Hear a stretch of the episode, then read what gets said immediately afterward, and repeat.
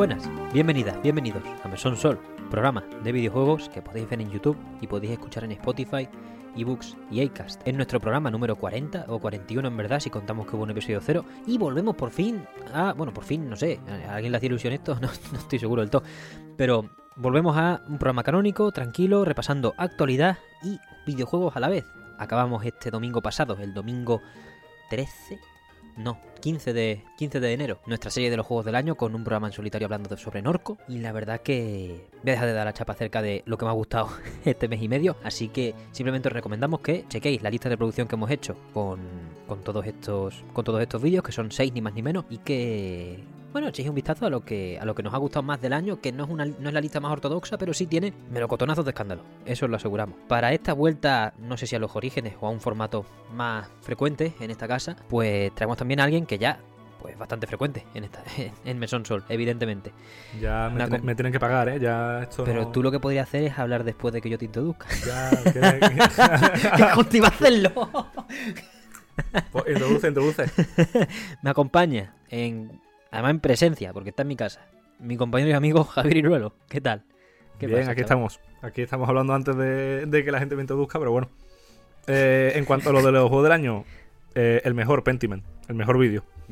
Me- mira que yo participo en el de, el de Ring, pero el de Pentiment me encantó. Me alegro de que te gustase, la verdad. Eh, ahí cada uno tendrá su favorito. La verdad que son vídeos muy distintos. Tampoco son vídeos, la mayoría de ellos son podcasts y ya está. Pero son programas muy, muy distintos, así que... Bueno, pasamos ya. A- no- se nota que no estoy acostumbrado ¿eh? a, arrancar con noticias desde hace, desde hace un buen tiempo, pero mm, pasamos ya a la actualidad, que en primer lugar la explicamos en el fuera de carta que subimos el viernes, aunque hoy es viernes, estamos grabando esto de pasada, de, de empalme, destacando lo, lo más importante de la semana, como si el fuera de carta estuviese aquí empotrado, os recomendamos que le echéis un vistazo si queréis estar informadillo de lo que ha ocurrido esta semana, pues creo que el primer bloque que tenemos que, tratar- que tratar es la, los despidos masivos por parte de Microsoft. Ya tenemos más cifras, tenemos más noticias, tenemos declaraciones de ex trabajadores, hay cosillas. No sé, en primera instancia, Rulo, ¿a ti qué te ha parecido el estado de la nación que de repente se despierte Satya Nadella, CEO de, de la compañía, y diga, me fumo 10.000? Mm, a ver, el capitalismo, ¿no? Es cómo funciona. Ya, ya. Yo la verdad que no sé, no sé las razones de los despidos, la verdad. Pero 10.000 personas a la calle, no, no sé las razones que tendrán detrás. No sé si, si es que son proyectos que terminan al terminar el año o yo qué sé. No, te garantizo que no.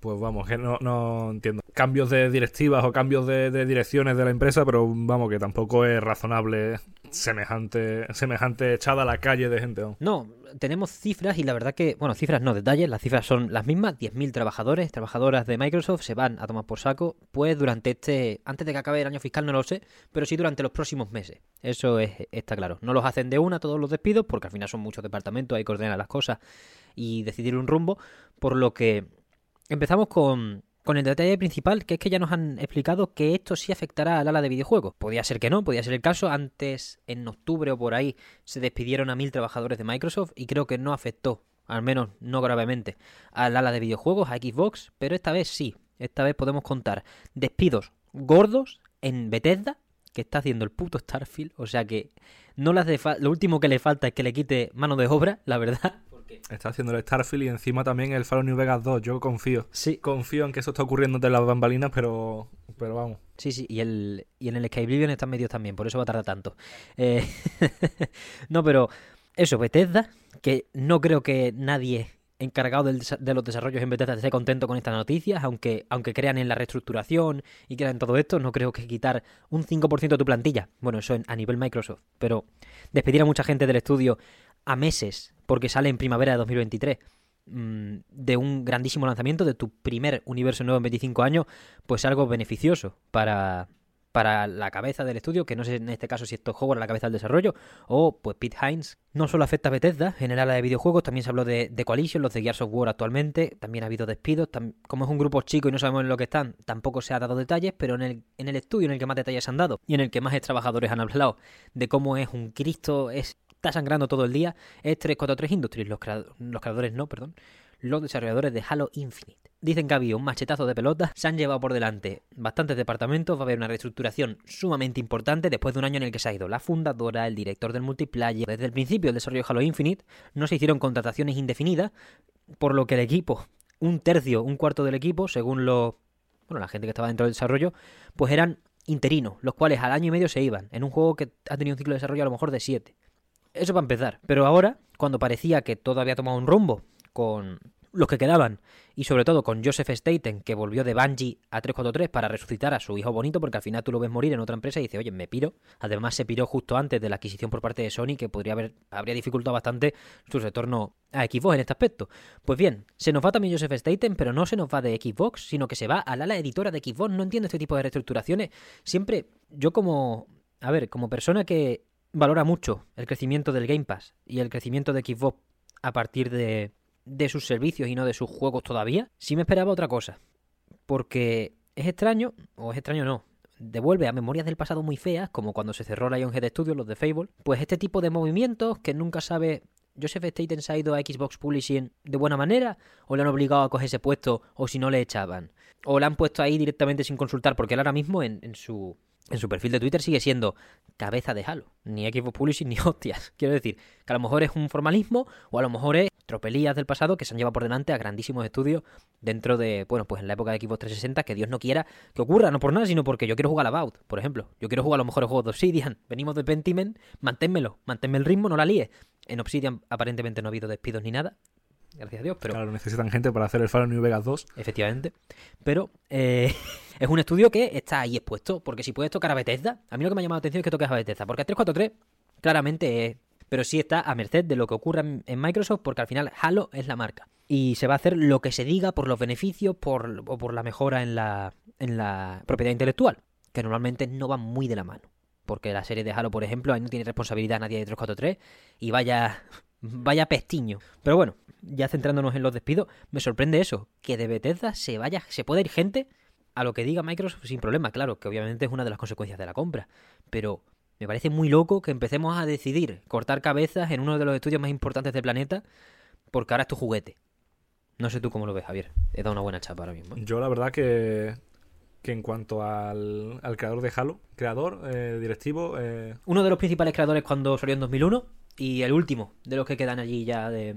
Porque los están en Bungie o retirados. Pues francamente no sé si, si eso será un... Puede ser que sea un ascenso, eh, intentar retirarlo del proyecto una mezcla de ambos, pero no, entiendo el movimiento, la verdad. No, son movimientos. Es que lo que decimos muchas veces con Sony de que son movimientos torpemente comunicados, evidentemente con Sony sí decimos que, por ejemplo, la subida del Plus fue un movimiento torpemente comunicado porque podrías haberlo edulcorado de muchas maneras, haberte esperado tal.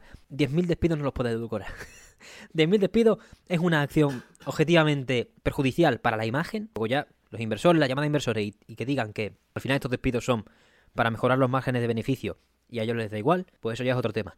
Pero en cuanto a imagen, es perjudicial y sobre todo cuando, eso, a 343, que es que si está temblando todo el rato y este año las pocas victorias que hemos podido celebrar por parte de Halo Infinite que han incluido la forja de una puta vez y que la han, la han orientado a lo que nosotros, a lo que decíamos con Víctor. Pues igual, igual es por eso, igual, igual han sacado gente porque si ya está la forja, ya la comunidad trabaja por ellos, ¿no? O sea, no... No, hombre, pero tú tienes que sacar los eventos, tú tienes que levantar el online y tienes que levantar sobre todo la campaña, porque otro de los puntos importantes que creo que leí en Kotaku, que estaban hablando sobre, sobre los despidos en 343, es que la mayoría de los perjudicados estaban trabajando en un proyecto single player.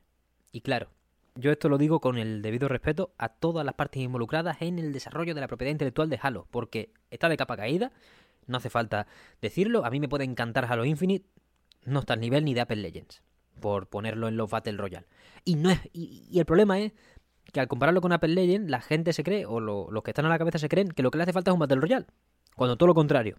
Bajo mi punto de vista, Halo siempre ha destacado por encima de Call of Duty o Battlefield o cualquier shooter por la historia, tío. Por la campaña. La, historia en sí, el lore, es muy bueno. Y a mí cuando Víctor me lo cuenta me quedo embobado. Pero no tiene por qué ser el principal atractivo.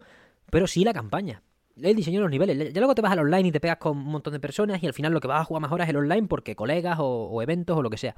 Pero si un Halo, si, en Halo no se invierte en, la, en el single player, en un ODST, en, en una campaña ambiciosa, en una expansión ambiciosa, ¿a qué jugamos? Porque por online, ni de coña, o sea, ya has llegado muy tarde. No vas ni a ni igualarte a Fortnite, ni a Call of Duty, ni a, ni a Apple Legends, ni a ningún derivado. De hecho, este año o sea, solo se puede hacer eso con fenómenos emergentes, porque de hecho este año el juego gratuito más jugado de, de 2022 fue Fall Guys. Porque con dos cojones dijo, me hago gratis, ya está. Pero Halo ya ha tirado esa... Ha tirado esa... ¿A qué más bala? Ya es gratis el online, mm, aunque metas un Battle Royale. Es que me da igual. Es que yo no voy a jugar Battle Royale de Halo. Yo entiendo que si hace un Battle Royale muy ambicioso, pues pueda llegar a tener cositas interesantes y a crecer tu comunidad, por supuesto, porque es el género de moda. Pero la marca Halo siempre se ha expandido debidamente y siempre ha sido laureada por, por la crítica y por los jugadores por sus campañas. Si tú empiezas a cortar equipos que estén entusiasmados por expandir el lore, por el diseño de nivel de unas campañas cerraditas, no hacer mapas que, en los que caigan 100 personas y gane el último que, que, sobrevive. Pues yo creo que está, estás poniéndote el palo dentro de la rueda de la bici, ¿sabes? Porque no sabes ni lo que quieres, porque un día hablas de que Halo Infinite tuvo que insignia que te va a durar 10 años y que es la hostia, y te da igual el Battle Royale, haces oído sordo, pero ahora, al año de que el Infinite no funciona, el online baja, tal, empiezas a cortar cabeza mmm, en otra dirección. Lo que quiero decir es, a volantazo no gana nadie. A volantazo no crece ni el tato. Y esto me parece, si de verdad en 343 se ha notado tanto como dicen, y de hecho hay mucha gente descontenta de dentro del desarrollo que ya estaba ya se fue, ¿no? Con Infinite, bueno, se han puesto a hablar de cómo es normal que pase esto porque el desarrollo del propio juego fue una mierda, fue súper abrupto y no y no les extraña, que es el siguiente nivel, que en ningún momento ha habido estabilidad en 343. Es que la verdad que apostar por, por online y tal es en Halo cagarse en la comunidad fiel, ¿no? Sí. En, en la gente que lleva años y años eh, buscando un, una campaña de Halo por fin y, y, y, es que encima si van a hacer mm, un juego que enfocado online y tal yo no sé por qué em, elegirías eh, Halo Infinite en mm. vez de, de Fortnite mm, bueno, en vez de Fortnite, es que en, eh, el resto da, ya da igual, es que Fortnite está eclipsando a todo. ¿no? Sí, Fortnite, si quieres algo más clásico el Warzone, es que ya está. No, no voy a decir que está todo cubierto porque nunca claro, se sabe. Claro, el, el, Fortnite es para la gente que está empezando en los videojuegos, eh, tenga un PC o un portátil que tampoco tire increíble. Porque el Fortnite lo, lo juega una tostadora, está súper bien optimizado. Tiene a Goku, tiene todo. Tiene. Claro, también es eso. Quiero el Mandalorian. Todo lo que busques. Y si, y si, ya tiene. Si bueno. te haces el exquisito, ¿por qué te vas a ir a Halo Infinite? Porque es gratis. Si, si, si, te vas a hacer exquisito, te vas al Warzone o te vas a cualquier otro juego, a, cualquier Call of Duty Online. Él está apostando por un, por un tipo de jugador que ya tiene lo suyo. Mm. Está mal enfocado. Yo creo que siempre, a menos en mi mente, como persona que le gustan mucho las campañas de los shooters o los shooters con campaña, mejor dicho. Bueno, más bien las campañas de ciertos shooters. Yo siempre metido a Halo en el saco de Doom. Campañita, mapas buenos, acción, musicote, en, en dos estéticas muy distintas y en dos formatos muy distintos, pero ese es su, voy a poner entre muchísimas comillas, nicho, porque es gigante. Y porque cuando las campañas buenas han llegado, han llegado los buenos online. Porque esto es... Hay otros juegos que son al revés. Los Call of Duty han invertido a hierro. O sea, ahora mismo Call of Duty, venda lo que venda, es una regresión respecto a lo que era. Porque antes tenía su modo zombie super currado, que era una campaña de la hostia. Su modo campaña que estaba medio cuidado, a veces se la estampaban. Pero han ido full online y lo que han hecho es, bueno, sí, conseguir billetes. Pero, ¿de verdad esto es lo único que queremos hacer con Halo? Porque Call of Duty sí es una cosa que se puede ir al solo online, porque al final son gente de contemporánea, a veces hace un especial Segunda Guerra Mundial y se estampa, pero, eh, bueno, se estampa, que se me entienda, siempre es el juego más vendido junto al FIFA, pero es peor que el anterior de ventas y es el arco etcétera de cosas que la flechita para arriba, la flechita para abajo en la bolsa. Que Halo no está para eso, Halo está para acompañar jefe maestro. Y si tú te vas a centrar nada más que en el online, al jefe maestro lo estás matando. Ya honestamente es que no sé qué esperar de, de Halo en los próximos años. Hombre, Infinite ya peor no puede ser en el sentido de que la campaña está perfecta y se puede jugar, y está para jugar. La expansión de la historia, ya veremos qué pasa, porque ese contenido single player del que hablan, no se sabe si es un juego, que yo creo que sí, que, o si es un. o si era la expansión de la campaña que. de la que. Bueno, hemos hablado con Víctor varios programas, pero el principal problema es ese. Hagan lo que haga, has pegado otro volantazo en 2023. ¿Cuándo esperas que haya resultado? Este año no. El que viene, el que viene tampoco. ¿Cuándo esperas que haya resultado? ¿Quieres dejar, yo qué sé, cinco años a un equipo fijo preocupándose por la propiedad intelectual, por las cosas? Porque cuando te salió bien, quiero decir, la generación de 360 se llevó por delante un montón de estudios, pero al final de la generación. Fable 3 salió y se cargaron a Lionhead Studios. Halo Reach salió y Bungie se fue. Antes de eso has tenido 10 años o 12 años a estudios trabajando a saco en desarrollar propiedades intelectuales y ahora no les dejas ni 3. Y mientras les deja, no pueden hacer contratos indefinidos porque tienen que trabajar 18 meses de máximo para no tener que pagar no sé qué finiquito especial o una cosa de la legislación de Estados Unidos que es súper turbia, la verdad. ¿Dónde ponemos, quiero decir, dónde ponemos el tope para dejar de pegar volantazos? Porque se supone que este año, este año es importante para Xbox. Y yo, yo sigo creyendo que lo es. Yo no sé si si es que la compra de, de Activision Blizzard les está mm, jodiendo más de lo esperado en cuanto a lo económico y por eso tienen que librarse de tanta cantidad de gente, o porque ha sido un año malo que no, para una compañía multimillonaria un año malo es igual eh, ganar 100 mm, millones de dólares menos, que vamos que... Sí, pasa de mil millones a 900 millones, o lo que sea. Un año malísimo, por lo que vamos. Sí, sí. Es que hay un problema en cómo concebimos ya, ya no es solo el capitalismo en sí, que obviamente lleva a esto, el más radical y el más rancio, las compañías de videojuegos, tras una pandemia en la que todo el mundo ha consumido a saco, a saco, y ha habido crecimiento por esas circunstancias especiales, en ese momento han contratado gente, pero no la que están echando ahora, menos, mucha menos. Y, ahora que el tema se pone equilibrado con lo que había antes de la pandemia, se creen que son pérdidas porque la gente lo está haciendo mal. No, amigo, es el mercado que se ha vuelto a regular porque la gente puede pisar la hierba, puede ir a la calle. Yo estoy comprando, yo como persona que tiene un programa de videojuegos, estoy comprando muchos menos juegos que en la pandemia. Evidentemente, por supuesto, por supuesto. Es que Quiero decir, en la, cuando marzo de 2020, de 2020 me pillé el puto Animal Crossing de cabeza, de cabeza, ni dudé. Digo, vamos a ver, si llevo aquí en una lata de sardinas dos semanas y me han dicho que va a ser un mes. Animal Crossing, el pase temporada del Destiny. Nos compramos un montón de cosas. Entonces el consumo, yo ya no existo en ese Excel. Yo existo que el año pasado me compré Bayonetta, Bayonetta 3, el Fire Emblem Warriors y seis meses del Gamepad. Y algo más, mm, alguna cosilla más por ahí. Pero, grosso modo, eso. Mi consumo a lo mejor se ha reducido a la mitad. Pues de alguien que no juega videojuegos de normal y los cogió como algo en la pandemia que se ha reducido de un... se ha reducido un 400 400%. Se ha comprado un juego el año pasado. Pues ese tipo de consumo es lo que tenemos que ver, que es el normal. Y lo que no puede hacer las compañías es perder la chaveta porque perfectamente los empleos son sostenibles. Y vamos, esto no lo digo solo por Microsoft, lo digo por los 10.000 despidos de Facebook, por la parte de realidad virtual que no funciona. Anda, no va a funcionar el metaverso. ¡Qué sorpresa! Es que vaya. Para darles de comer aparte. Que hace poco metieron las piernas, Iruelo, que ya funcionan. Y no, no, lo peor es que anunciaron que iban a meter piernas, pero luego era mentira. Era un vídeo editado por encima, no sé qué. No me jodas. Sí, sí, que no, no había piernas en ningún momento. Que no tienen cojones de. Bueno, no tienen cojones lo, porque no tienen piernas. Lo que VRChat lleva haciendo durante años, ahora Facebook no puede hacerlo. Es increíble. Pero eso, eh, ha sido una semana, con este anuncio, ha sido una semana de, bueno, no de darse cuenta de en qué sistema vivimos, por Dios, si aquí llevamos en el mesón cada dos por tres, le damos cañita, ¿no? Siempre que vengo me, cago en el capitalismo, ¿eh? No puedo bueno, evitarlo. A mí siempre que hablamos de noticias, ¿eh?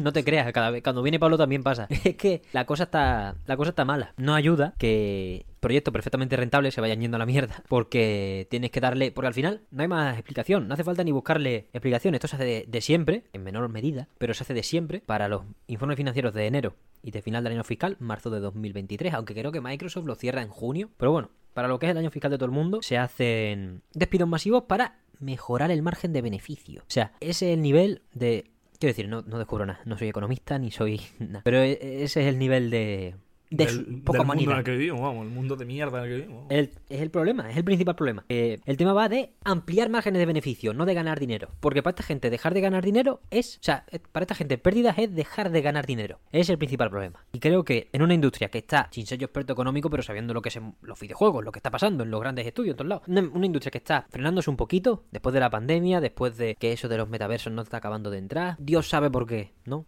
Espero que no entre, la verdad. No, espero que no entre, vaya. Pero eh, bajo los términos en los que está, es que también estamos, estamos en un puñetero mundo en el que los en el que cuatro empresas tecnológicas pretenciosas lo que están haciendo es generar soluciones para problemas que no existen. ¿Qué narices es eso de lo que me estás haciendo en el... O sea, los vídeos que muestran en el metaverso de Facebook, con la Torre Eiffel esa en el Garry's Mod, prácticamente, por favor. Trabajar desde el metaverso, no sé qué.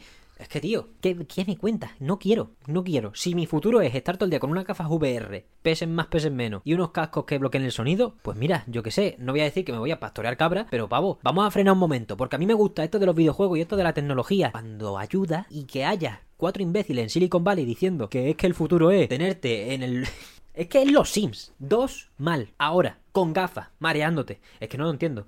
Pero bueno, es que no tiene sentido. Pero vaya, intentando volver a lo de los despidos y ya va a ir cerrando, yo creo que lo más importante es que haga lo que haga Microsoft, porque probablemente no, va a contratar de vuelta a 10.000 personas, pero sí va a tener que hacer nuevas contrataciones, porque si va a hacer una reestructuración tan gorda, por algún lado tienes que necesitar gente. No se va un 5% de tu fuerza de, tu mano de obra, entre comillas, y tú estás tan tranquilo. No hay empresa que admita ese que un 5% de sus trabajadores estén tocándose las narices y que no sirvan de repente. Tomen la dirección aunque tomen, por Dios que se mantenga 10 años, tío. 10 años. Es que lo que más me alucina es que estemos con el Game Pass de puta madre, con lanzamientos humildes en el Game Pass, de ese Pentiment que dicen, bueno, yo Sawyer dijo que era imposible que se diera esto sin el Game Pass, y de repente te fumes 10.000 trabajadores y digas que vas a reestructurar Halo y un montón de cosas pegando machetazos en estudios como 343, pero también en eso, Bethesda que es.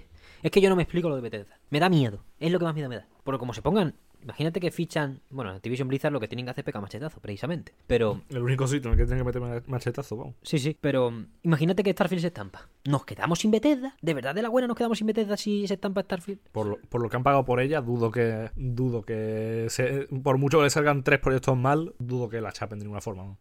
no lo sé, tío. Bueno, o a lo mejor comprar su independencia y se llevan un montón de años tanqueándose multas o, un montón de dinero. Ni idea, tío. Y además, el, al ritmo de desarrollo que está teniendo Bethesda o que se ha propuesto a sí mismo Bethesda, que es acabar Starfield, ponerse con el del Scroll 6. Telita. Y luego irse a por Fallout 5. Vamos a ver tres juegos de Bethesda en qué? ¿En 20 años? Sin coña, ¿eh? Sí, sí. Sin coña. O sea, Yo espero que el Fallout 5, o como se llame, sea una, col- una colaboración con Obsidian. Por favor. Claro, es decir, una de las. Es que me parece increíble, honestamente, eh, me parece increíble que se hagan estos despidos y no se hable de entrelazar más estudios. O que Y no sea de Obsidian directamente, es que me da igual. También, que sea de Obsidian estaría incluso mejor. Para recapitular, voy a intentarlo. Se nota que se nota que llevo bastante sin cubrir noticias en, en modo largo. Em, tenemos muchos, hay muchos proyectos en Microsoft, muchísimos. About, Hellblade 2, el Everwild, eh, Y- más Halo. Y de lo que no hablamos, vamos, porque aquí nos hemos enfocado en videojuegos. Sí, sí. Los sectores de IA, de Data Ah, bueno, Science, claro. de no sé qué, que tendrán por ahí, de marketing, todo, la gente que se pirara, que, la echarán de ahí. Se ha centrado mucho en el apartado de ingeniería. También se ha visto muy perjudicado la esta de la, de la nube, de la tecnología Azure. Ni idea. De momento va como un puto tiro en el, en el Game Pass, ¿eh? Yo lo he probado en el móvil y la verdad que bastante sorprendido con lo bien que va. Si echan a mil personas, a lo mejor deja de ir bien, pero bueno, quién sabe. Estamos en una época en la que Twitter se ha fumado la mitad de su plantilla y hay, hay mucha gente negando sus increíbles y malas consecuencias, porque la aplicación desde entonces va peor, mucho peor. Pero bueno, como negamos la mayoría y ya está, porque el dinero lo mueve todo, al final lo que nos queda es centrarnos en los grandes proyectos que nos quedan. Microsoft tiene muchas cosas por sacar y por Dios que las cuide, por Dios que las cuide. Si en el About de Obsidian hace falta que Bethesda meta mano, que meta mano. Y no digo meta mano de arreglar cosas, sino necesitas trabajadores. Somos la misma empresa, no me jodas. Vamos a aprovechar las ventajas de ser la misma empresa. No en plan Electronic Arts, que forzó el mismo motor gráfico en cuatro estudios y ahora los cuatro estudios no queda ninguno. Queda BioWare y DICE, cuatro gatos. Bueno, BioWare está en la UCI, vamos. BioWare está en la UCI. Es que no puede ser. No puede Microsoft estar cometiendo los mismos errores que Electronic Arts hace 5 años y no darse cuenta. No darse cuenta. Aquí hay dos maneras de hacer las cosas. Si tú tienes un gran proyecto que quieres que sea full Microsoft o full Xbox, confía al 100% en el estudio que está al cargo. Obsidian, Ninja Theory, 343, etc. Y si quieres expandir una marca y no tiene aunque hayas comprado a todo el mundo, pero no tiene suficiente envergadura de estudios porque están en otros proyectos, por ejemplo, en Bethesda está Machine Games, los de Wolfenstein, que están con un juego de Indiana Jones. Claro, a esa gente, Xbox no le pueden cargar un shooter, porque ahora mismo están con un puto juego de Indiana Jones que va a vender lo invendible. Si necesitas esa envergadura, subcontrata la de Konami a tomar por culo. Konami le ha dado ahora el Silent Hill 2 a Bluebird Team, la verdad que no es el destino más atractivo para un Silent Hill, pero está haciendo lo que tenía que haber hecho hace 10 años. Empezar a subcontratar o a ceder la IP. ¿Quieres expandir Halo? Empieza a cederlo. Dáselo a... Pero a, a estudios rocos. Quiero decir, si vas a cederlo, cédelo bien. O si vas a explorar otro género, explóralo bien. Frena un momento, mira las cosas que están pasando y céntrate en los desarrollos que vayan a salir bien. Quiero decir, seguro que Obsidian está haciendo, aparte del About, bueno, en verdad quizás no porque Pentiment acaba de salir, pero seguro que Obsidian con el About va bien. Está anunciado Outer Worlds 2 también. Y Fallout New Vegas 2 está en el También, ajo de también, fondo. También, también. Pongo, doy fe. Toco, ma- toco madera. Toca, tócala, tócala. Pero tócala mejor. tócala fuerte porque si no. Pero eso. Lo- los juegos de rol de Obsidian. Hellblade 2. Se supone que Hellblade 2 no ha salido todavía porque Ninja Theory está con otra cosa que va antes y que no han anunciado. Espero que no salga mañana el Jason Ryder o en un mes el Jason Ryder diciendo que pues el juego este de Ninja Theory lo han cancelado porque es un mojón y se lo han intentado dar a Rare, a In Exile o a cualquier otro estudio dentro de Xbox para que haga algo con un hijo bastardo o con un homúnculo. Ese no es el plan. No puede. Si tú tienes muchos estudios, lo que tienes que hacer es más o menos como Sony. Confía y ya está, tío. Si sale mal, pues la guillotina, porque esto es el capitalismo y es asqueroso, ¿qué vamos a hacer? Pero si sale, sale bien, o sea, si sale mal o sale bien, que sea porque se ha confiado 100% en el estudio. Para las dos cosas. Porque luego imagínate que Halo Infinite hubiera salido perfecto. El 80% de tu plantilla la has despedido. No van, a volver a, no van a volver a trabajar para el 343. ¿Qué vas a hacer para el siguiente? Pues eso. Ahora, como ha salido medio mal o medio a medio cocer en cuanto al online sobre todo, pues no pasa nada porque, claro, se fueron. Y es como, vale, pero ¿a quién ficha para que funcione? Yo quiero confiar en el Game Pass y de hecho confío. Pero confía tú en, en los que están alimentando ese Game Pass.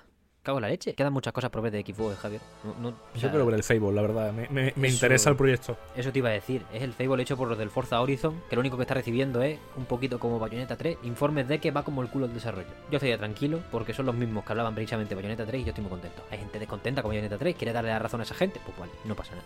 Quiero decir, cada uno que compre lo que quiera y que al final intentemos pasarlo lo mejor posible. Pero que estos juegos no son mejores ni peores por especulación previa.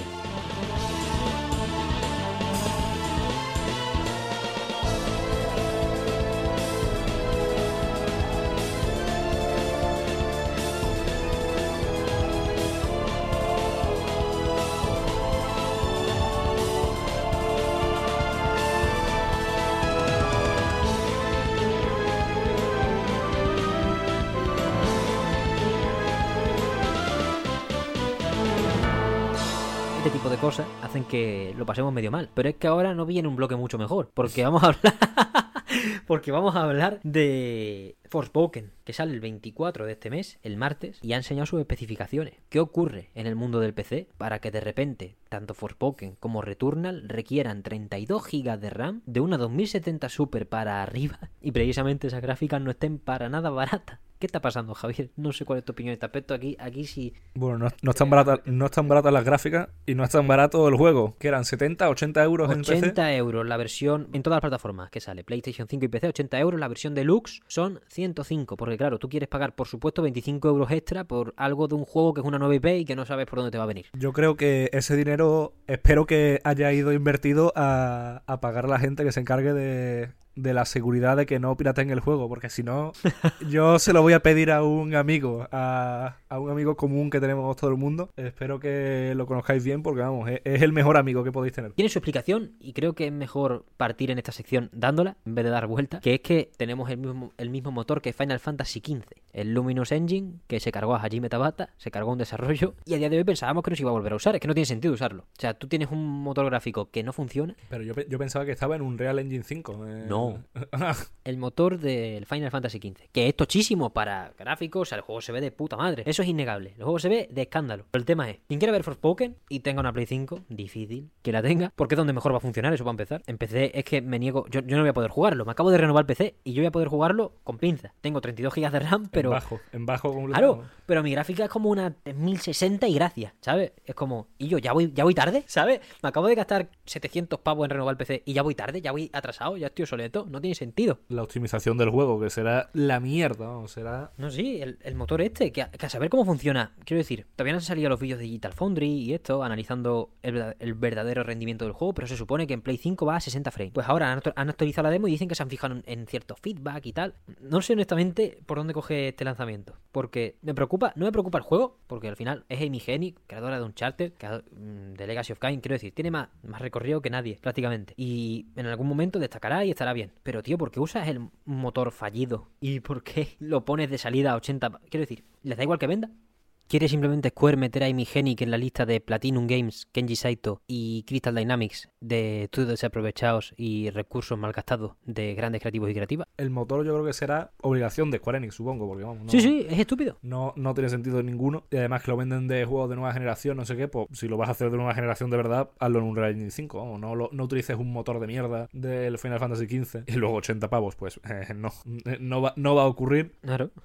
Es que es muy... A ver, aquí en Forspoken a mí me, me da miedo este juego siempre porque representa muy fácilmente los problemas endémicos de la industria en los últimos años. Primero el precio, segundo un estudio grande, Matsuda, tus muertos, eh, imponiendo un motor gráfico, véase como Electronic Arts con el Frostbite, y luego un juego, tío, que tú ves los trailers, tú ves la- las sensaciones de la gente con la demo y dices tú, que no acaba de arrancar, que esto ha costado una pasta y no acaba de arrancar, ¿cuáles van a ser las consecuencias? Quiero decir, ¿cuánto confía Square Enix en que esto sea su juego más vendido de este año? O el segundo, porque está Final Fantasy XVI. ¿O hasta qué punto se la pela? Pues ahí están las, las preguntas importantes, creo, porque a partir de ahí sabremos qué pasará con, bueno, no con Amy Hennig, porque esto es una subcontrata al fin y al cabo, ella tiene ya su propio estudio, Skydance Productions o Entertainment, no me acuerdo, pero al final es un golpe de prestigio de una directora, de una grandísima directora, porque unos tíos que no tienen ni idea de cómo hacer juegos, y hablo de la, del ala ejecutiva de Square, por supuesto, Square tiene grandísimos creativos, pero es una, el ala ejecutiva de, un, de una compañía ha impuesto un motor que no funciona por yo que sé qué cojones.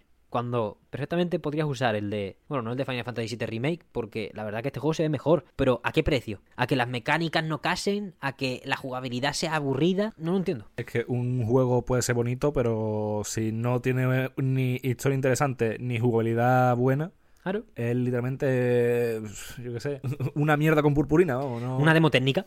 Sí, sí. Una demo técnica. Si tu jugabilidad no es interesante, si tu historia flaquea porque no te ha dado tiempo a hacer nada porque estás intentando empotrar un juego en ese motor gráfico que es una bestialidad. Y encima es una nueva IP, ¿qué quiero decir? Yo a tope con las nuevas propiedades intelectuales, pero no te la puede, no puede salir 80 euros. Es como Returnal. Returnal la vendió, bueno, no menos de lo esperado porque al final Sony sí al final tiene los pies en la tierra. Te pone 80 euros y sabe lo que va a vender. Ya está. Pero de Square es que me imagino, después de mogollón de informes financieros en los que, por ejemplo, la secuela de, de, With You vendió decepcionantemente, según sus observaciones, y es como lo sacaste a la vez, sacaste sin anunciar y en Switch a la vez que Persona 5 Royal, si no recuerdo mal. Van a estar encima descontentos. Y, y al final los que se llevan la. Al final los que se llevan la. La peor parte son los desarrolladores. Porque, vamos, me ciño al ejemplo de Final Fantasy XV, porque al final el director este se tuvo que, se fue de Square, indignadísimo porque fue a arreglar a la Joseph Staten un proyecto y cuando llegó y no vendió y fue un caos porque, yo qué sé, es que el desarrollo, eso fue un antes y un después en el desarrollo de videojuegos japonés, ese maldito caos. Pues se tiene que ir y Square sigue a su rollo. Y Final Fantasy XVI va por otros lares y han aprendido. Vamos, que habrá venido el Yoshi P, en la que Yoshida, y le habrá dicho, yo ese motor no lo uso ni borracho, vaya. No sé qué motor usa, pero no es el... El problema de que no haya, no haya habido consolas en, de Play 5 en tanto tiempo en hogares y tal,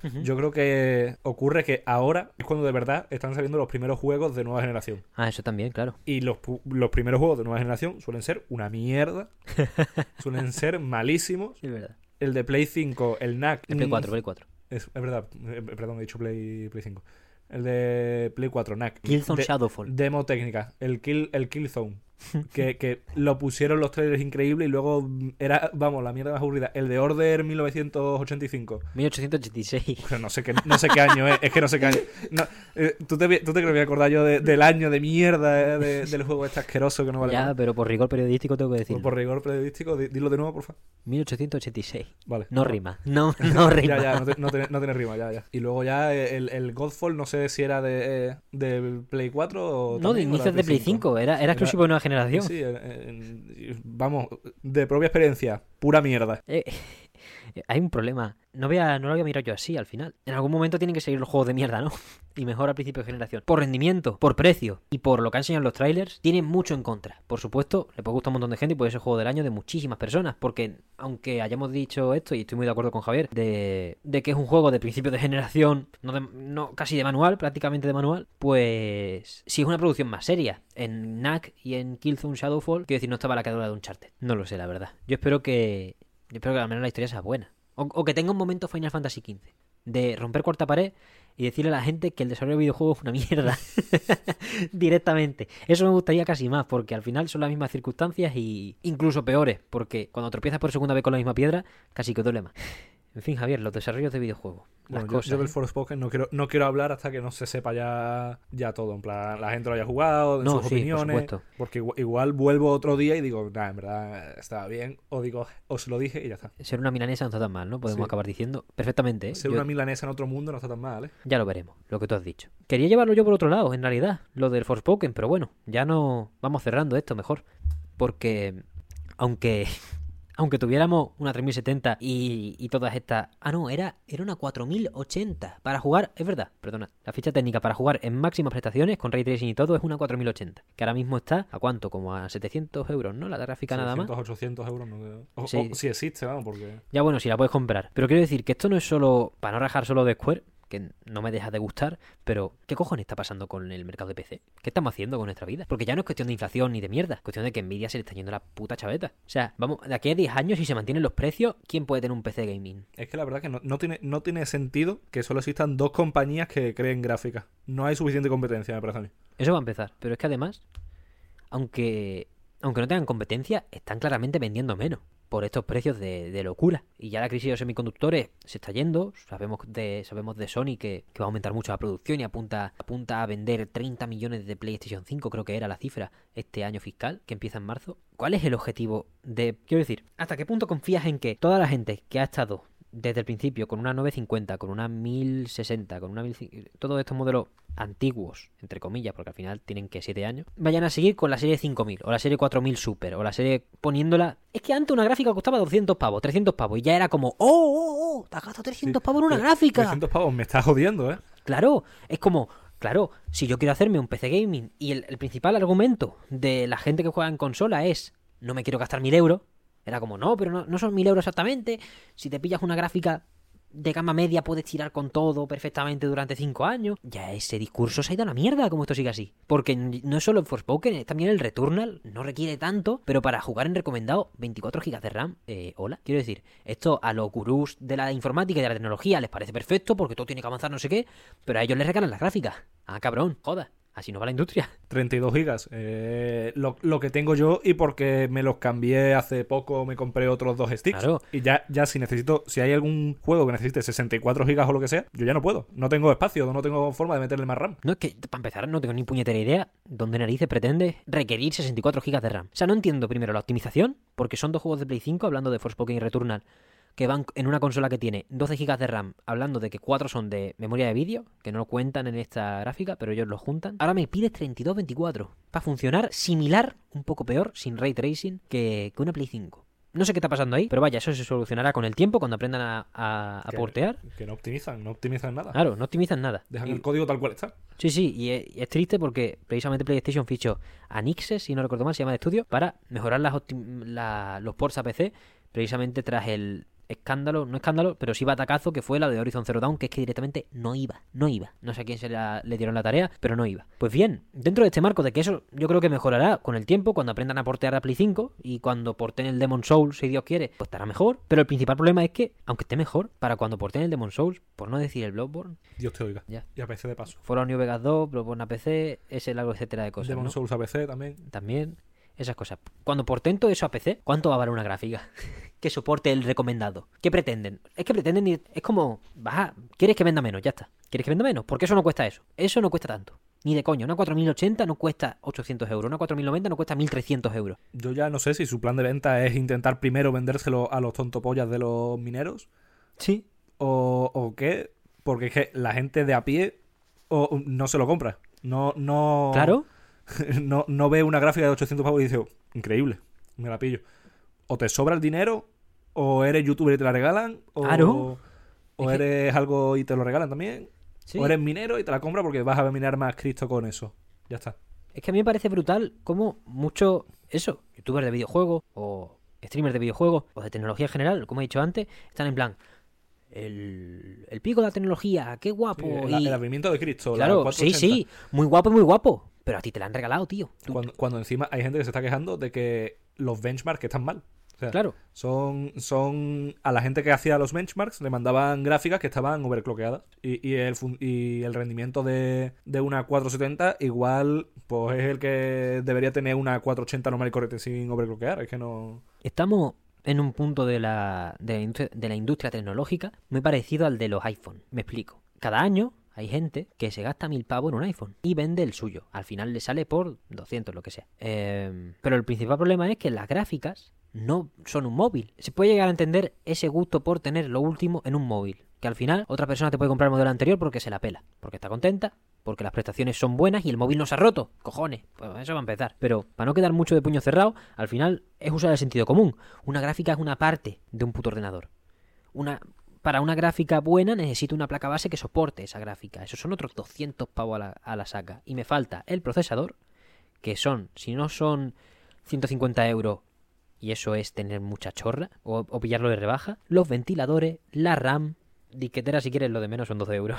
Yo la tengo aquí y son 12 euros. Discos duros, M.2 por supuesto, porque claro, los juegos ya no solo requieren, los juegos ya no solo requieren gráfica, requieren SSD. Y es como, vamos a ver, vamos a frenar un momento. Porque entonces los precios estos no tienen sentido. Yo no me puedo, no puedo estar en un pronóstico de querer gastarme, o tener que gastarme, mejor dicho, no quiero, 2.000 euros en un PC. Para jugar recomendado. Porque tú, hace 5 años, te gastabas 2.000 euros en un PC y eras el sultán. Eh, era la reina del martes santo. ¿Qué pollas ahora va a gastarte 2.000 euros y va a jugar en recomendado al, al Returnal? O a cualquier juego de nueva generación. Es como, una Play 5 cuesta 500 euros. Bueno, 550, gracias Jimbo. Una Xbox Series X cuesta 500 pavos. Yo entiendo que están optimizadas las cosas, pero es que me debería valer, y lo siento mucho, me debería valer con 16 GB de RAM. Y si no me vale con 16 GB de RAM, me tienes que bajar los 32. Porque no tiene sentido. No, no tiene sentido. O que se haga todo mucho más barato, que eso es lo jodido. O sea, Eso, no- eso.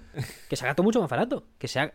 Si requiero 32, las pastillas de 32 tienen que bajar de una puta vez. Porque hay gente que tiene 128 GB de RAM y eso no... ¿Para qué? Claro.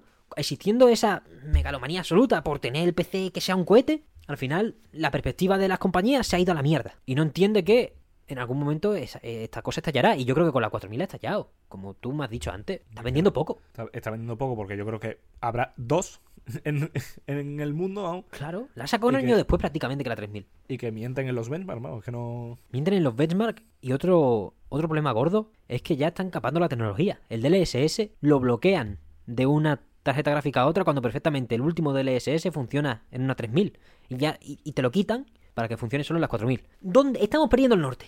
Perdiendo el norte totalmente, porque de toda la vida, como hablé, me acuerdo muy bien del programa que grabé con Roberto en verano sobre El de la gasolina, ¿no? el de gasolina, efectivamente, el precio de la gasolina también. es que estamos, estamos que yo, Este- yo voy a agarrar a este alguien. mundo se, se está colapsando. Yo voy a agarrar a alguien y al final no lo voy a soltar.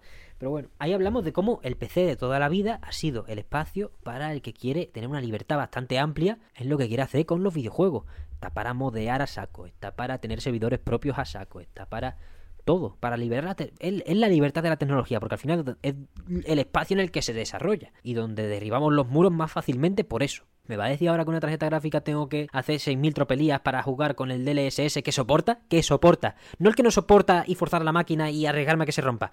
No, el que soporta y tú has bloqueado. Es que increíble. Hasta los huevos. Es que otra cosa. O sea, ¿qué nos queda? Bueno, nos queda que hace poco hemos renovado el PC y nos quedan muchos años. Pero, quiero decir, así no, así no se va a innovar en la... Así no va a crecer la tecnología verdaderamente, porque será esta gente. Por ejemplo, en los por a videojuegos, pero vamos, esto es lo de menos. Quiero decir, esto va también a ciberseguridad, a servidores, un montón de sectores que dicen, ¿cómo que una gráfica, cómo que un disco duro me cuesta esto? ¿En qué planeta vivimos? Si yo necesito a lo mejor 100 gráficas de estas y no puedo comprar otras porque ya no hay en el mercado. Porque claro, encima las series viejas las van retirando. No las van a fabricar más. Quieren que no solo te capan la tecnología, sino que si vas a renovar, quieren que renueves bien. Con el último modelo, con toda la parafernalia. Joder. Yo qué sé. Yo, to- yo, yo doy gracias por haber pillado, a principios del año pasado, una gráfica por 300 pavos. Que en mi puñetera vida habría contemplado yo gastarme eso. ¿eh? ¿Por qué narices tengo que pagar 1.500 euros después de pagar 1.200 el año pasado para tener lo último de lo último? Que es una actualización de un software que yo ya tengo instalado y que perfectamente soporto. Es totalmente alejado de la realidad. Pero en fin, ya aprenderán, ¿no? Suponemos. En algún momento se darán cuenta y la gente dejará de comprar cosas porque no siempre... O sea, en algún momento cuando estén recalando a influencers y a técnicos dirán, coño, que no tenemos más.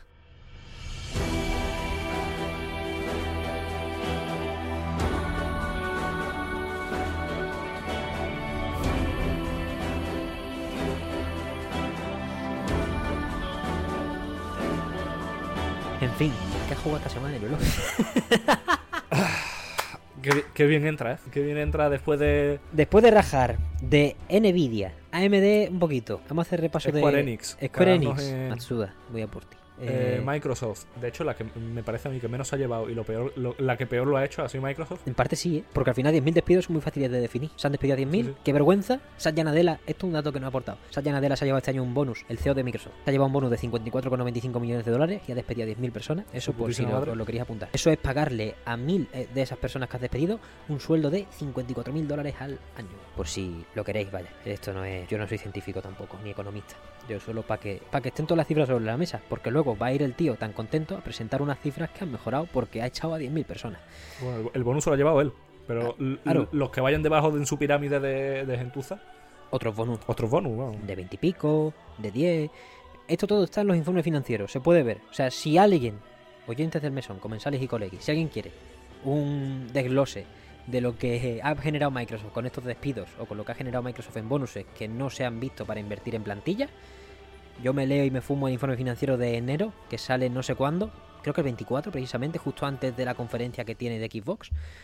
Y si ahí no hay cosas muy claras y muy jugosas, pues nos esperamos al de marzo, que yo con gusto hablo de cifras. Pero vaya, pasemos ya, después de rajar de la vida. La gasolina ahora está bajando, ¿no? Porque han quitado los 20 céntimos de descuento. Entonces la... Eso es un tema, ¿eh? Volviendo... ahora me he acordado con lo que me has dicho antes de Roberto, me he puesto, llevo todo el rato pensando en esto, ¿eh? No, no es coña.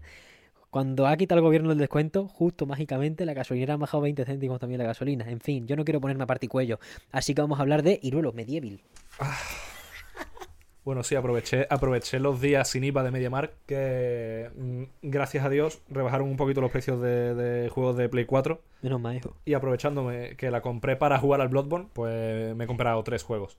Nice. Me he comprado el Medieval, que ya me lo he pasado y tengo el 100% de los logros, me saqué el platino. El Final Fantasy VII, que lo estoy jugando ahora mismo. Remake. El remake. Y el The Last of Us 2, que lo vi a menos de 10 euros, que fue loquísimo. Que por eso fue por lo que me decidí a, a comprar. Y creo que va a ser el único que, que deje sin jugar, porque, porque probablemente me juegue ante los Uncharted antes que el The Last of Us 2. Ujú. Y bueno, lo dicho, he jugado al, he jugado a eso a tres juegos, ¿no? Eh, los DLCs del Dark Souls 2, que ya lo dije cuando en el especial de fin de año de, del Den Ring. Sí. También he jugado al Medieval ese. Y el Final Fantasy VII Remake, estoy en ello. Es un juego muy largo. Eh, estoy ¿Por ahora mismo empezar, por, el, Iván? por el capítulo 4 de no sé cuántos, no sé, no sé cuántos capítulos tiene. Hombre, según Javier Jiménez, que se lo pasó, eh, 30 horitas. Y es un tío que va directo. ¿Sí? ¿30 horas de juego solo? 30 horitas. Es un tío que va directo. Que yo sepa, Ah, vale, que no, no ha hecho secundaria ni mierda. la secundaria se las pelan de Nah, yo, yo, que- yo quiero hacer la secundaria. Es que si, Yo no, también. si no, luego voy a under level y me, Claro. me joden completamente. Aunque dicen que el New Game Plus del este está muy bien.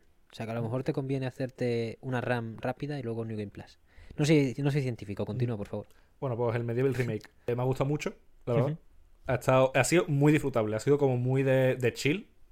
Y, y era, es que eh, creo que es un juego de niños chicos igual. Es que, es que creo que la- las edades en menos de sie- más de 7 o algo así, no sé.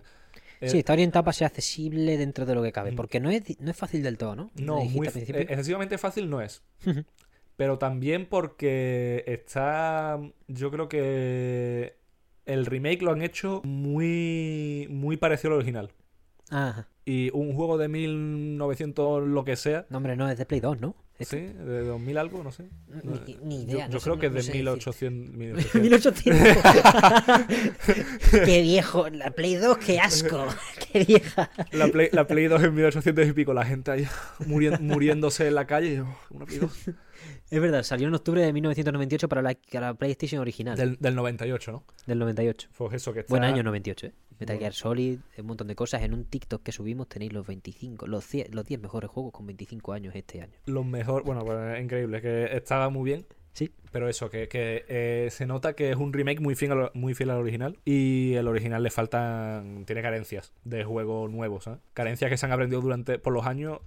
Le faltan. Una que a mí me tocó mucho los huevos, especialmente, es que en el mapa, porque son como mini, mini misioncitas, Sí, y en el mapa no puede. Lo típico de que abres el mapa en el Zelda lo sé, no sé, y tienes un icono que lo puedes mover como te dé la gana sí. y tú vas a donde te, apunta donde te dé la gana, pues ahí no, ahí tienes que, si quiero yo que sé, mover, moverme desde la primera misión a la última, tengo que ir en línea recta con una animación que no se puede esquipear hasta de, de una en una hasta ir a la última. Mamona. Y eso son perfectamente un minuto de hacer el pollas en el menú. que, que, que era, yo lo estaba haciendo y digo, y yo estoy perdiendo mi tiempo. Sí, sí.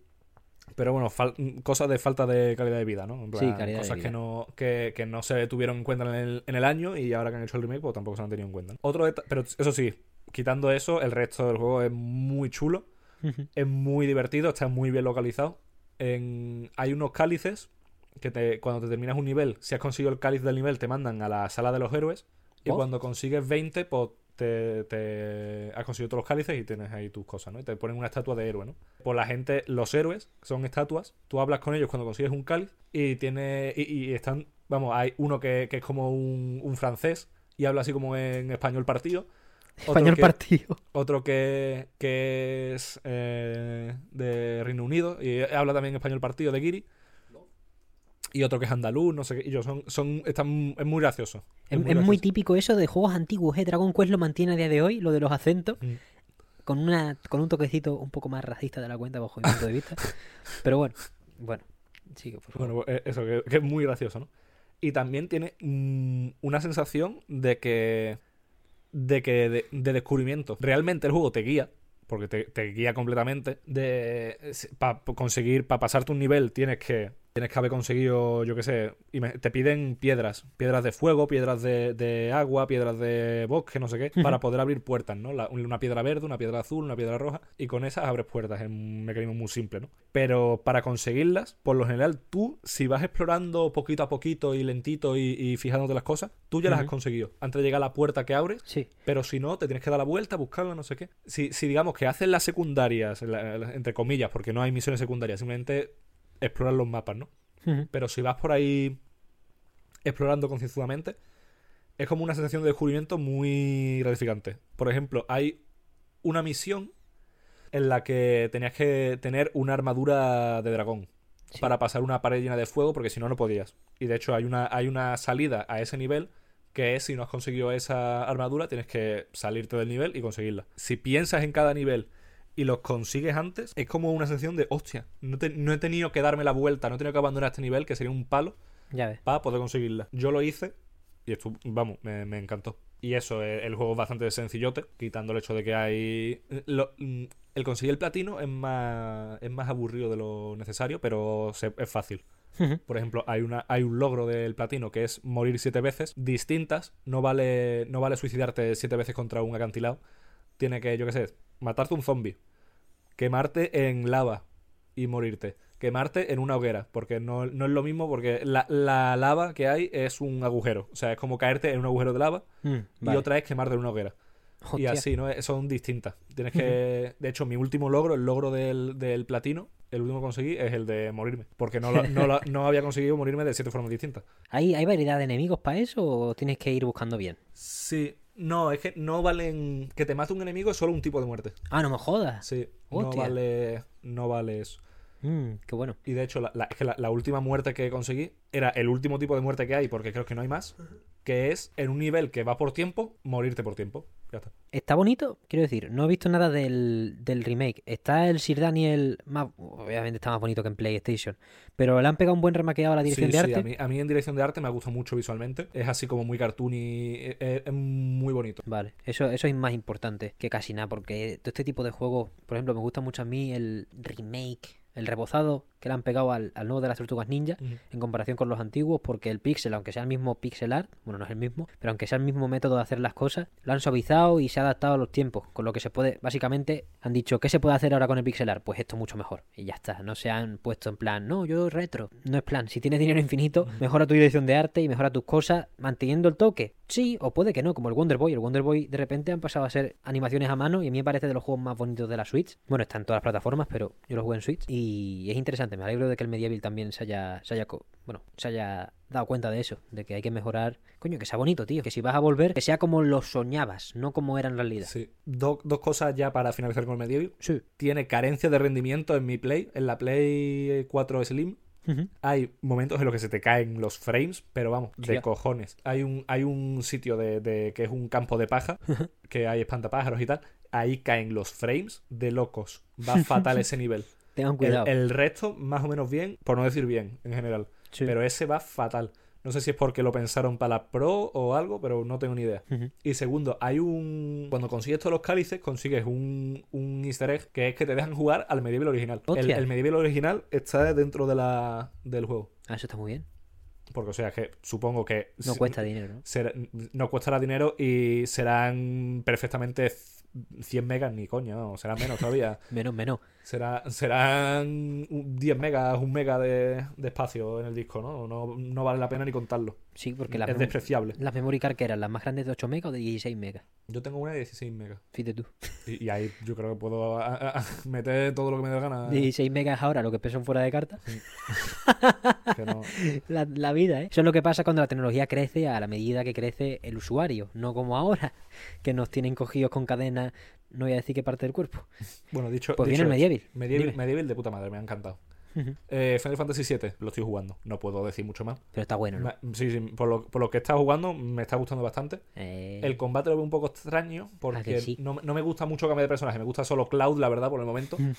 Eh, es el que más me mola. Disfrutable. Voy por el capítulo 4 de 20, 30, lo que sea. No sé cuántos son. Seguiremos informando. Bastante Sí. extraño siempre que este juego esté de oferta en Play 4 y en el resto de plataformas nunca, porque Bueno, está a ofer- 80 no- euros. No, está- no estaba oferta. De, de la Store no estaba, creo. Estaba en el, en el MediaMarkt. Día, sin, día sin IVA. en. Y bueno, ya lo último, hablé de, de que me estaba pasando los DLCs del Dark Souls 2 en PC, en el Elden Ring, en, en el, en el especial del Elden Ring. Elden eh, Ring. Me he pasado dos de los tres, el de la corona de hierro y el de la corona de marfil. El otro de- del Sunken King no me lo he pasado todavía, estoy en ello. ¿Estás en ello o a tomar por culo? Estoy en ello, pero igual lo dejo porque me- mi plan era sa- sacarme el 100% de los logros. Los he conseguido todos, salvo los de conseguir todas las piromancias, todos los milagros y todas las magias. Buf, eso, eso son un Porque coñazo. me han hecho la jodienda De que en el Dark Souls ori- original esos tres logros se podían conseguir pasándote el juego base. Que yo eso lo tengo pasado porque mm, completamente, vamos. que lo único que me falta es cargarme al boss final de- y que me salgan los créditos. Ya está. Pero no lo he hecho todavía pa- porque es que mm, para conseguir esos tres logros me- en la versión Scholar of the Freezing me tengo que pasar los DLCs.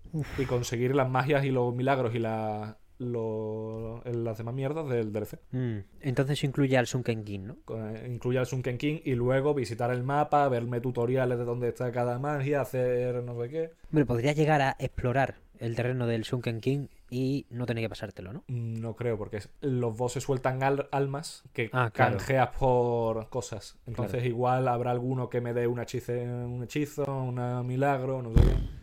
Puto coñazo. La verdad que sí. En algún momento, en algún momento lo haré, porque se me queda un DLC, lo haré en algún momento. Pero eso, que están bien, la verdad. Me gustaron, quitando el algún que otro momento frustrante, como los que. Algún otro jefe, ¿no? Sí, algún otro jefe, como el que te enseñé por Discord. que dejé literalmente a, a un nanopíxel de vida y me mató. Pero eso, mm, la verdad que ha estado disfrutable. Sí. Quitan- quitando el. quitando momentos de eso. Algunos sitios más injustos que otros, pero bueno, eso ya marca de la. marca del juego. Y nada, yo, yo creo que me lo pasaré en, en cuando pueda. cuando tenga ganas, más bien, porque. Hombre, Dark Souls 2, a falta de De DLC del Den Ring, pues entra, ¿no? Quiero decir, en un mundo en el que ya te has pasado Sekiro, ya te has pasado Bloodborne, que te lo pasarás otra vez este año porque te conozco, te has pasado Dark Souls 3, Dark Souls 1 y Elden Ring, pues no había más remedio, ¿no? Ya Al final lo- teníamos que llegar a este punto. Los únicos juegos de, de From Software que me, pase- que me faltan el 100% es Dark Souls 2, que lo tengo a punto de caramelo, y Dark Souls 1 Remaster. Ah, es verdad, claro, tú tienes el primero, el primer to die. Que me, me tuve que comprar el remaster porque el, el- el primero ya ni funcionaba. No podía, no habría, no habría en el en mi PC.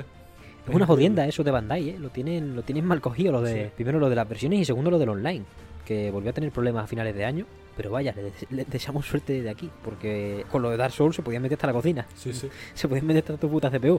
Así que esperemos que lo, que lo acaben solucionando más esto. y, te, y te escribían un TXT en el escritorio que pusiera I was here, ¿sabes? La firmita. Es así, ¿eh? Más juego, Javier, algo que tengas ganas de jugar esta semana. Si quieres, repasamos un poco los lanzamientos, porque tengo una chapa que dar sobre Fire Emblem. No, no tengo nada que decir del. Me voy a pasar el Final Fantasy VII Remake y a dormir. Y vuelta a clase, porque es cuando voy a terminar el juego. pues perfecto.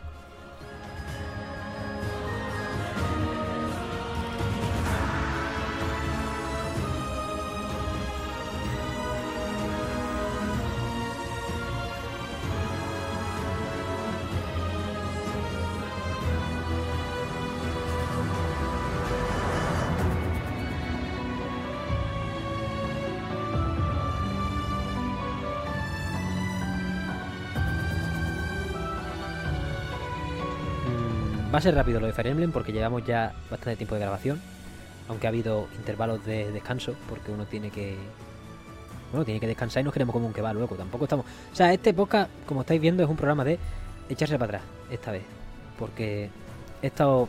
Hacía falta un poco de calma también porque he estado gestionando muchas entrevistas, muchas cosas. Entonces me, me viene bien que, que estemos aquí tranquilos un momento. Y con menos edición y tal. Hoy, viernes 20 de enero de 2023, sale Fire Emblem Engage. Un juego al que yo no le tenía ni una gana. Como fan de Fire Emblem que se ha pasado, bueno, no sé si la mitad de los juegos porque son 17, pero 8 o 9 me han pasado. Y el Heroes. Y el Heroes he jugado bastante. Pero bueno, gachapones no, recordad.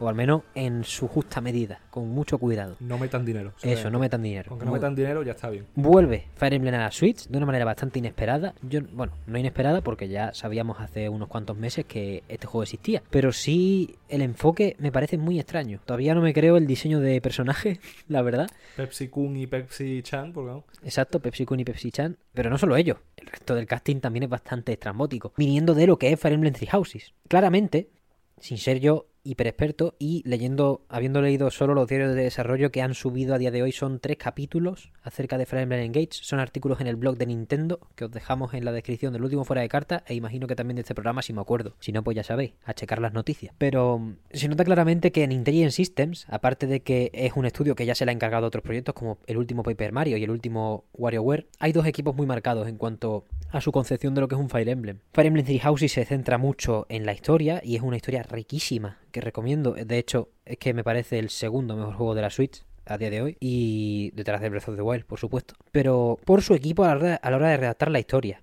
Mucha gente muy purista de los Fire Emblem de Game Boy Advance, de los Fire Emblem, Fire Emblem 4, Fire Emblem Super Nintendo, se llegó a quejar de la jugabilidad en Fire Emblem Three Houses. Yo creo que está a un nivel extremadamente digno, no es una bajada respecto a entregas de 3DS y tal, bajo mi punto de vista, por supuesto. Que quizás es más sencillo masterizar porque va más de macrogestión de un grupo muy grande que de explotar bien la sinergia y las distintas clases, porque al final cualquier personaje en Three Houses puede ser cualquier clase, algo que no ha cambiado en Engage, pero que fomenta mucho menos, al menos aparentemente desde la perspectiva de los desarrolladores. Puede ser cualquier clase, pero normalmente se te recomienda, en este juego sí se te recomienda mantenerte con la que tiene este personaje. En Three Houses no tanto, en Three Houses puede ser más o menos lo que te dé la gana, aunque haya clases especiales y armas míticas y todo eso que, que se hayan beneficiado de mantenerla. En fin, lo que quiero decir es que este Engage, claramente, la historia no nos va a embelesar porque es de nuevo una recopilación de grandes éxitos, metiendo a Marth, a Sigurd. Yo te prometo que la enésima vez que veo a Sigurd en un juego de Fire Emblem y la enésima vez que hay noticias de un remake del 4. Yo, por, por mera curiosidad, ¿es la misma dirección que el Three Houses o es, cambia de, de director? Ha cambiado de director ha cambiado de director, aunque de la mayoría de gente de Intelligent Systems, pues es el mismo equipo porque al final no, no les sobra, no son 2.000 trabajadores. Pero sí es muy importante que ha cambiado gran parte de lo, del equipo a la cabeza. Hay mucha gente que estaba en Fire Emblem Fates, los de 3DS, que ha vuelto para este Engage y han vuelto en la parte más buena, bajo mi punto de vista, que era la perspectiva jugable. Se han centrado mucho más en lo jugable, al fin y al cabo. Se ha centrado mucho más en proponer mapas desafiantes, en que las unidades de verdad estén desmarcadas las unas de las otras, que aunque puedas coger distintas clases, te guste demasiado estar con, con la que ya viene de base y mejorarla a partir de ahí por su árbol. Y eso me parece muy interesante porque creo que si Fire Emblem Engage de verdad lo ha clavado con esta jugabilidad renovada o retomando conceptos de Game Boy Advance y de Fire Emblem 4, pues que, que en algún momento agraciado para la Super Nintendo Switch probablemente ya a estas alturas, pues salga un juego que tenga la historia de Fire Emblem Three Houses y lo jugable de Fire Emblem Engage. Porque honestamente, lo de los grandes éxitos, lo de Vuelve Mars, con los anillos que invocas a los... Los protagonistas tienen todo, todo el plantel, no solo lo, el chico y la chica que puedes elegir. Todo el plantel tienen distintos anillos que invocan a héroes de anteriores entregas y es como, yo entiendo lo que quieres hacer de apelar a eso, bueno, a esos personajazos que, que son la hostia, pero te lo permito en Heroes, te lo permito en un primer Fire Emblem Warriors que no sale bien, pero ya a esta altura es la tercera vez que me vas a tropezar con lo mismo. Y además, invirtiendo mucho en que lo jugable sea atractivo. A mí me, no es que me dé coraje, porque al final la historia pues puede llegar a ser lo de menos si el juego es realmente bueno, bueno, bueno. Pero, joder, si hubiésemos invertido en un guion en condiciones, tendríamos el mejor Fire Emblem. El mejor. ¿Por qué tenemos que hacer esta media tinta extraña? Yo, yo creo, desde mi punto de vista, que le doy mucha prioridad a la historia. ¿eh? Mm, que Three Houses está mucho más cerca de ser el mejor Fire Emblem que Engage simplemente porque no es un anuncio con patas. No te vendo otra vez a Marth, no te vendo otra vez a Celica, a Lynn, todos los personajes que no sabemos si estamos un poco metidos en Fire Emblem. Si has jugado al Giro, porque al final no hace falta ni siquiera haberte jugado. No es una nostalgia al que ha jugado los originales, es una nostalgia al que juega al Heroes. Claro. Porque al final no profundiza ni en la historia, no profundiza ni en el trasfondo de los personajes. No voy a hablar de spoilers de ninguno, porque yo tengo fe de que algún día veamos un remake de Fire Emblem 4. Es que me cago en la leche, es que Sigurd aparece hasta en la sopa y nunca me lo meten en su puto juego. Cuando es un es de los mejores que se ha puesto sobre la mesa en, el maldito estudio Intelligent System. ¿A qué esperamos? Pero bueno, ese es mi aviso. Este juego habría sido mil veces mejor. bueno, no, este juego me habría traído mucho más si hubiese sido directamente un remake de Fire Emblem 4. Actual por saco. Un juego con historia. No, no tiene por qué ser el, el 4 per se. Pero es muy raro ver ahí mmm, esa intención de al final convencerse de que solo vende Fire Emblem por el Heroes. Es un problema gordo, porque yo imagino que desde que dejé de jugar, que llevo ya un año sin jugar, pues la flechita solo ha ido hacia arriba en este estudio. Creo que pasó en 2021, pasó el, los mil millones de recaudación. Es que el dinero que tiene que dar ese gacha eh, tiene que ser tremendo. Vamos. Llegó a mil millones en 2021, en toda su vida, no solo ese año. Y claro, yo entiendo que quieren apelar a eso desde un juego más serio, entre comillas. Hombre, claramente más serio por, por el empaque que le dan a la jugabilidad. Pero yo qué sé, yo creo que, no obstante, creo que hay un lugar para el gachapón y un lugar para recopilación de grandes éxitos y un lugar para el juego. Porque al final están haciendo personajes para meter en el gacha con este juego. No están haciendo una historia o un RPG memorable. De, ya ha salido el banner para tirar por los personajes de Fire Emblem Engage en, en este. Y son claramente Sota Caballo y Rey, los protagonistas y tres más, que son los que tienen el diseño más rimbombante y más extravagante y más distinto. Es que igual, igual lo que intentan es alimentarse de- del Heroes, de la gente Sí. que juega al Heroes. Total, total. Gente que juega al Heroes y tenga una Switch, que se, meta de- se metan en la franquicia principal, ¿no? Que sea la de Switch. Sí, sí. y, y- y crear lo de Switch pa- es una re- retroalimentación de, de todo, vamos. Sí, pero es una retroalimentación muy perversa. Porque es como Three Houses, por ejemplo, lo- los personajes más icónicos de Three Houses, Fire Emblem Heroes, va metiendo los personajes a cuenta gota.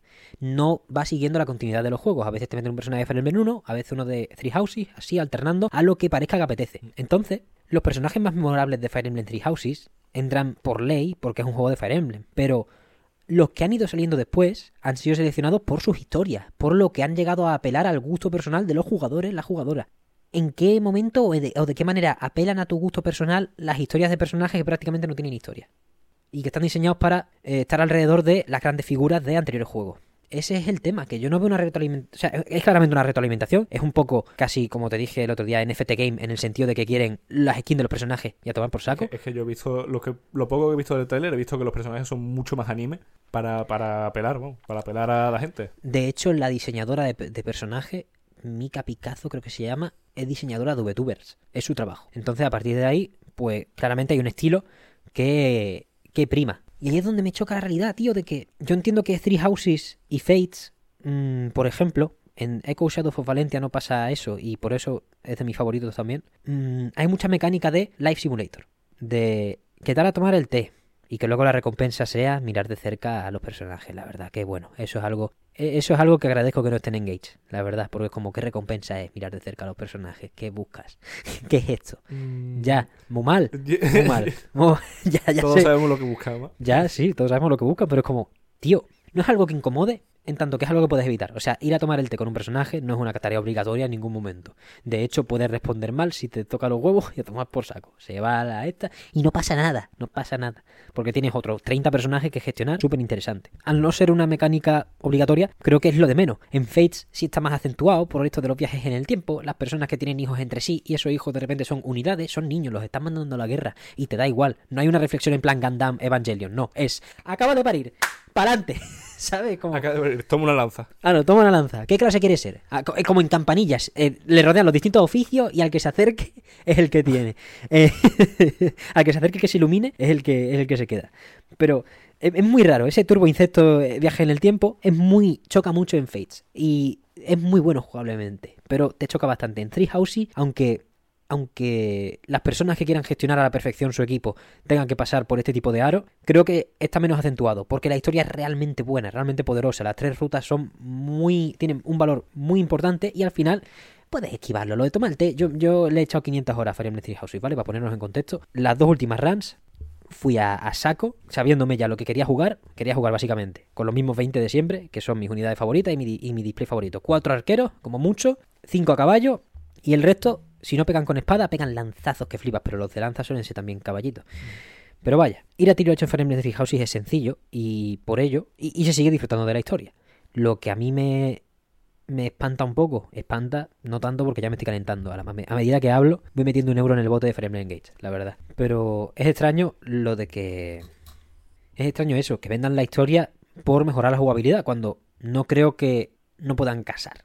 ¿Sabes? Y hasta aquí, en realidad, creo yo. Si queréis, bueno, una recomendación rápida. Si estáis jugando Fire Emblem Engage y os acaba gustando por lo jugable, el juego al que tenéis que ir es Fire Emblem Echoes Shadows of Valentia en 3DS o en emuladores. Y que diga. eh, y si os cogea la historia, porque verdaderamente no hace foco en ella y es directamente un producto para meter personajes en el gachapón y que las personas del gachapón jueguen por primera vez un Fire Emblem. De hecho, hay un vídeo en Nintendo en Nintendo América y en Nintendo Reino Unido que se llama directamente My First Fire Emblem. Directamente, eh, no hay, ya no hay tapujos, vaya, sin baños calientes. Queremos que este sea tu primer Fire Emblem y a partir de ahí te vayas a la aplicación de móvil o compres el siguiente que parezca otro gacha. Tiene mecánicas de gacha, de hecho, el juego dentro, para conseguir accesorios y conseguir lanza. De momento no tengo pruebas de que haya microtransacciones, por lo que al final es simplemente farmear puntos para gastártelos dentro del mismo entorno. Como las, hagas, como las haya su puta madre. No, como las haya, este juego no se compra y se notifica en el mesón que no existe.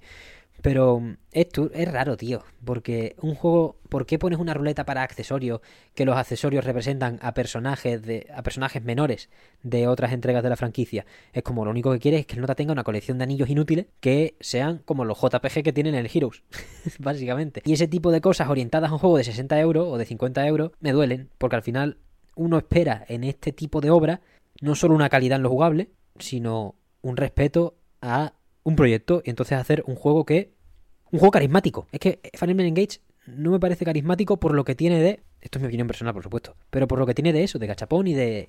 y de. producto más que juego. Dentro de que lo jugable es súper destacable y los directores de animación son buenísimos, son, han, han, interpretado a la perfección lo que es el éxito que tuvo los Fire Emblem de Game Boy Advance, que se suele ir a, esa plataforma porque es la que más Fire Emblem tiene, tiene tres. Vamos, que esta ya la ha empatado entre comillas o la ha superado. Si contamos los Warriors, Switch se convierte en la que más tiene con cuatro. Pero bueno, ahí está el tema. Si os gusta el Tactical RPG de toda la vida, os va a gustar Engage, porque la jugabilidad está cuidadísima más que en Three Houses, y eso es mucho decir porque a mí me gustó mucho Three Houses, no es el pináculo del diseño, pero sí tiene dinámicas muy bien implementadas, como los escuadrones, que las armas tengan durabilidad otra vez, me parece muy importante, o al menos en el contexto en el que está, está muy bien ajustado. Por ejemplo, en Fire Emblem Echoes Shadows of Valentia no hay durabilidad y también está muy bien ajustado a ese contexto, me parece muy bien, porque es un juego distinto en el combate, pues es normal que la, las armas no se rompan, hay menos loot y ese largo etcétera de cosas. Todo, todo está ajustado muy bien normalmente en Fire Emblem, por eso me extraña mucho que para centrarse en jugabilidad hayan tenido que sacrificar la historia. Al final es lo que tú dices, yo creo que es un movimiento deliberado para vender en el gacha y hacer ese círculo vicioso que como no es grande ya Fire Emblem Heroes, pues tiene que ser más grande. Es una pena, en cierto modo.